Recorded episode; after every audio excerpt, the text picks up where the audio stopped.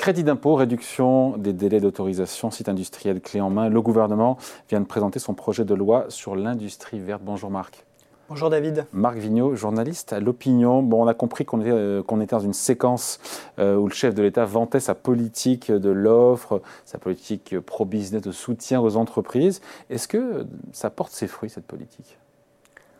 Vaste question. Euh, le gouvernement, en tout cas, estime que c'est grâce à cette politique que aujourd'hui il y a plusieurs indicateurs qui sont euh, bien orienté, notamment en termes d'investissement étranger, donc, euh, dont euh, le sommet de Choose France à Versailles est la vitrine. mais c'est vrai qu'il y a plutôt une bonne tendance sur les investissements étrangers. il y a un baromètre, celui d'EY, qui montre que la France est le pays le plus attractif d'Europe pour les nouveaux projets d'investissement, même si... Pas pour l'emploi, pour les projets. Voilà, c'est ce que j'allais dire. que même si sur l'emploi, ça laisse on reste un peu à la traîne, notamment parce qu'on fait beaucoup d'extensions d'usines et pas, et pas beaucoup de nouvelles, de nouvelles implantations de, sites. Et donc, effectivement, Emmanuel Macron dit que c'est grâce à sa politique. Il y a, il y a des, des gens qui s'interrogent pour savoir si c'est vraiment une bonne nouvelle d'avoir autant d'investisseurs étrangers qui, viennent en France. Ça crée évidemment de l'activité, mais ça montre que bah, les entreprises françaises ne sont pas euh, capables de, créer ces, euh, ces, activités et euh, qu'on est un petit peu, on va payer des dividendes aux Américains, et, aux Américains, aux Chinois.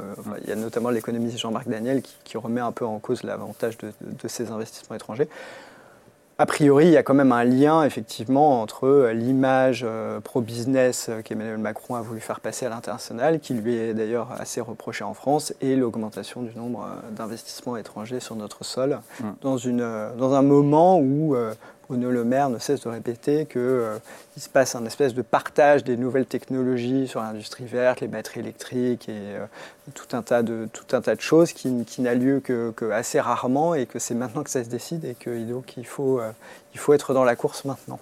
Ouais, sur ces 13 milliards d'euros, on l'a largement commenté ici sur Boursorama, d'investissements étrangers, donc annoncé lundi tout ça ne tombe pas du ciel. Hein. On revient à notre sujet. Et tout ça s'accompagne, peut-être qu'on ne le dit pas suffisamment, de beaucoup de subventions publiques.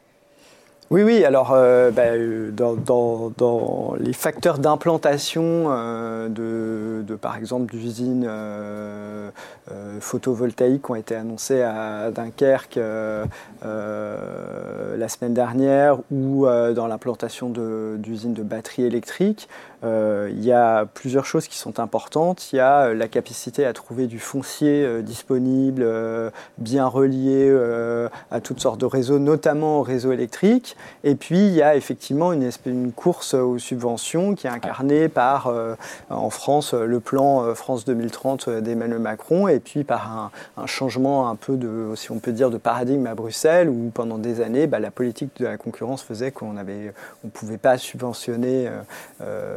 La priorité, c'était le consommateur. La priorité, c'était le consommateur, et maintenant, il y a de, ce qu'on appelle des, des, des, des PIEC, des projets d'intérêt commun européens, dans lesquels, dans, donc dans certains secteurs identifiés, on peut mettre des subventions massives. Et on voit bien qu'entre les États-Unis et l'Europe, il y, a, une course aux subventions qui a été lancée par euh, Joe Biden euh, dans son plan euh, l'Inflation Reduction Act et que la, que la Commission essaye de la Commission européenne et l'Union européenne essaient de suivre. Et même entre pays européens, hein, on voit bien que c'est une lutte de tous les instants pour savoir si des industriels vont installer des méga-usines de batteries électriques en Allemagne, en France. Là, on l'a vu sur les semi-conducteurs. Hein. On l'a vu sur les semi-conducteurs. Alors, elle était en Allemagne, nous on a eu le, la R&D. Et en même temps, c'est normal puisqu'on a le crédit d'impôt recherche. et on revient à notre sujet. Exactement. Et sur les semi-conducteurs, euh, ce qui est assez frappant, c'est que même, euh, même en France, hein, des responsables politiques euh, qui ne veulent pas apparaître vous disent bon, bah, on a quand même sauvé un peu les meubles, on sera à la table des pays européens qui auront des, des productions de, de semi-conducteurs, qui font de la recherche, qui font du, du développement, mais sur euh, le volume, sur la production en volume de semi-conducteurs, c'est déjà perdu. C'est l'Allemagne qui a gagné. L'Allemagne et puis l'Asie et puis les États-Unis. puis... Évidemment, mais en Europe, euh, l'Allemagne, euh, voilà. Et, donc c'est pour ça qu'il il y a un projet de, qui s'appelle le, projet de loi sur l'industrie verte, là, porté par Bruno Le Maire et Emmanuel Macron, dans l'espoir qu'on arrive à attirer des, industriels, des sites et qu'on ne soit pas les, perdants de la nouvelle donne technologique qui est en train de se faire. on a un problème important en France, c'est que bah, on met beaucoup de temps à installer des, usines. Hein. il y a des procédures qui sont très longues et en fait 18 mois et donc l'objectif c'est de passer à 9, c'est dans le projet de loi. Voilà, c'est ça. Et donc il faut euh, lancer toutes les procédures qui sont euh, multiples en parallèle, réduire le temps, même si ce n'est pas la qualité de l'instruction environnementale des projets. Euh, ça va nécessiter probablement un renforcement des effectifs dans les, dans les équipes locales des, des, des DREAL et les, les, équipes qui s'occupent de l'instruction, dans les services de l'État en région. Et donc il va falloir être oui, beaucoup plus rapide sur ces installations d'usines. Il y a beaucoup de facteurs qui reviennent dans la bouche des industriels quand on les interroge là-dessus, c'est euh, euh, le temps d'instruction des dossiers, parce qu'après, il faut qu'ils construisent, et si euh, le concurrent peut aller trois fois plus vite dans un autre pays, bah, ils sont morts. Et il faut qu'ils soient reliés au réseau électrique et que l'énergie soit pas très chère, donc d'où le sujet à Bruxelles, la négociation sur découpler les prix du gaz et de l'électricité, donc qui est quand même assez compliqué, et que cette électricité soit dans la, dans la, dans la mesure du possible de l'électricité bas carbone. Et donc, euh, c'est notamment euh, à Dunkerque, là, sur les 5 milliards d'investissements qui ont, été annoncés euh, par Prologium, bah, c'est ce qui a apparemment beaucoup joué, c'est que l'électricité était, enfin, était disponible sur le site et amenée sur le site grâce aux champs d'éoliennes ah, offshore et l'électricité nucléaire, effectivement, parce qu'il y a une centrale pas loin. Et donc, ça permettait de produire de l'électricité décarbonée, puisqu'il y a de plus en plus de constructeurs qui vont mettre dans leurs critères le fait qu'il faut avoir accès pour la batterie à de l'électricité décarbonée, ce qui renvoie à une autre mesure du projet de loi industrie verte euh, euh, porté par Bruno Le Maire, qui est le fait que maintenant la France euh, va conditionner son, par exemple son bonus automobile au fait que l'assemblage, le mix énergétique du pays d'assemblage de la voiture devra être relativement sobre. Et pas avec du charbon comme en Chine, ce qui est une façon voilà. d'exclure le les voitures bah, Évidemment, sans le dire. Enfin, après, euh, les Chinois pourront euh, essayer de répliquer en disant Ah, bah oui, mais moi, j'ai tel industriel près d'une centrale nucléaire en Chine, parce qu'il y en a aussi. À moi, mon énergie est propre. on va voir les détails, hein, puis il faut établir le score. Il y a aussi comment sera produite euh, la batterie électrique du véhicule. Donc, il y aura le. On va calculer les émissions de CO2 qui serviront à, à fabriquer la batterie. Donc, il faut voir si c'est par pays, etc. Mais donc les constructeurs vont quand même de plus en plus, ils sont obligés de regarder ça. Eux-mêmes ont des euh, responsabilités de faire baisser leurs émissions de gaz à effet de serre. On leur fixe des objectifs, des feuilles de route, etc. Donc euh, effectivement, l'accès à, une énergie décarbonée va être euh, un atout important. et donc la France peut évidemment compter sur sa base nucléaire installée, d'où l'importance de faire fonctionner les centrales correctement. je reviens à Choose France et à Emmanuel Macron qui a vu Elon Musk ou, le contraire. Euh, on a compris qu'il euh, a dit envisager, le patron de Tesla, envisager mm. d'investir en France il faut comprendre que derrière, il y a évidemment des milliards aussi de subventions dont on n'entend pas parler, mais qui font, euh, qui font partie du deal pour venir. Et, je, voyais un ministre hier qui me racontait que c'était un peu l'arlésienne, l'investissement de Tesla en France, qu'on essayait à tout prix d'avoir euh, Tesla. Ils sont, euh, Voilà, qu'on avait, raté, on avait raté le coche une première fois. Et donc, bah oui, il y a un jeu de. ça serait une super annonce pour le gouvernement français de pouvoir dire on a réussi à attirer Tesla. Mais euh, évidemment, c'est euh, les industriels, ils arrivent et ils disent bah voilà, voilà combien me donnent les États-Unis. Moi, j'ai calculé euh, le crédit d'impôt, les, aides, les différentes aides, etc. Et combien vous, vous pouvez me donner. Et chaque pays est un peu dans la, c'est la course à l'échalote. D'où l'idée que ça va quand même coûter beaucoup d'argent en ressources publiques. Et donc, il va falloir, et si on veut vraiment réindustrialiser le pays, en fait, ça coûte assez cher.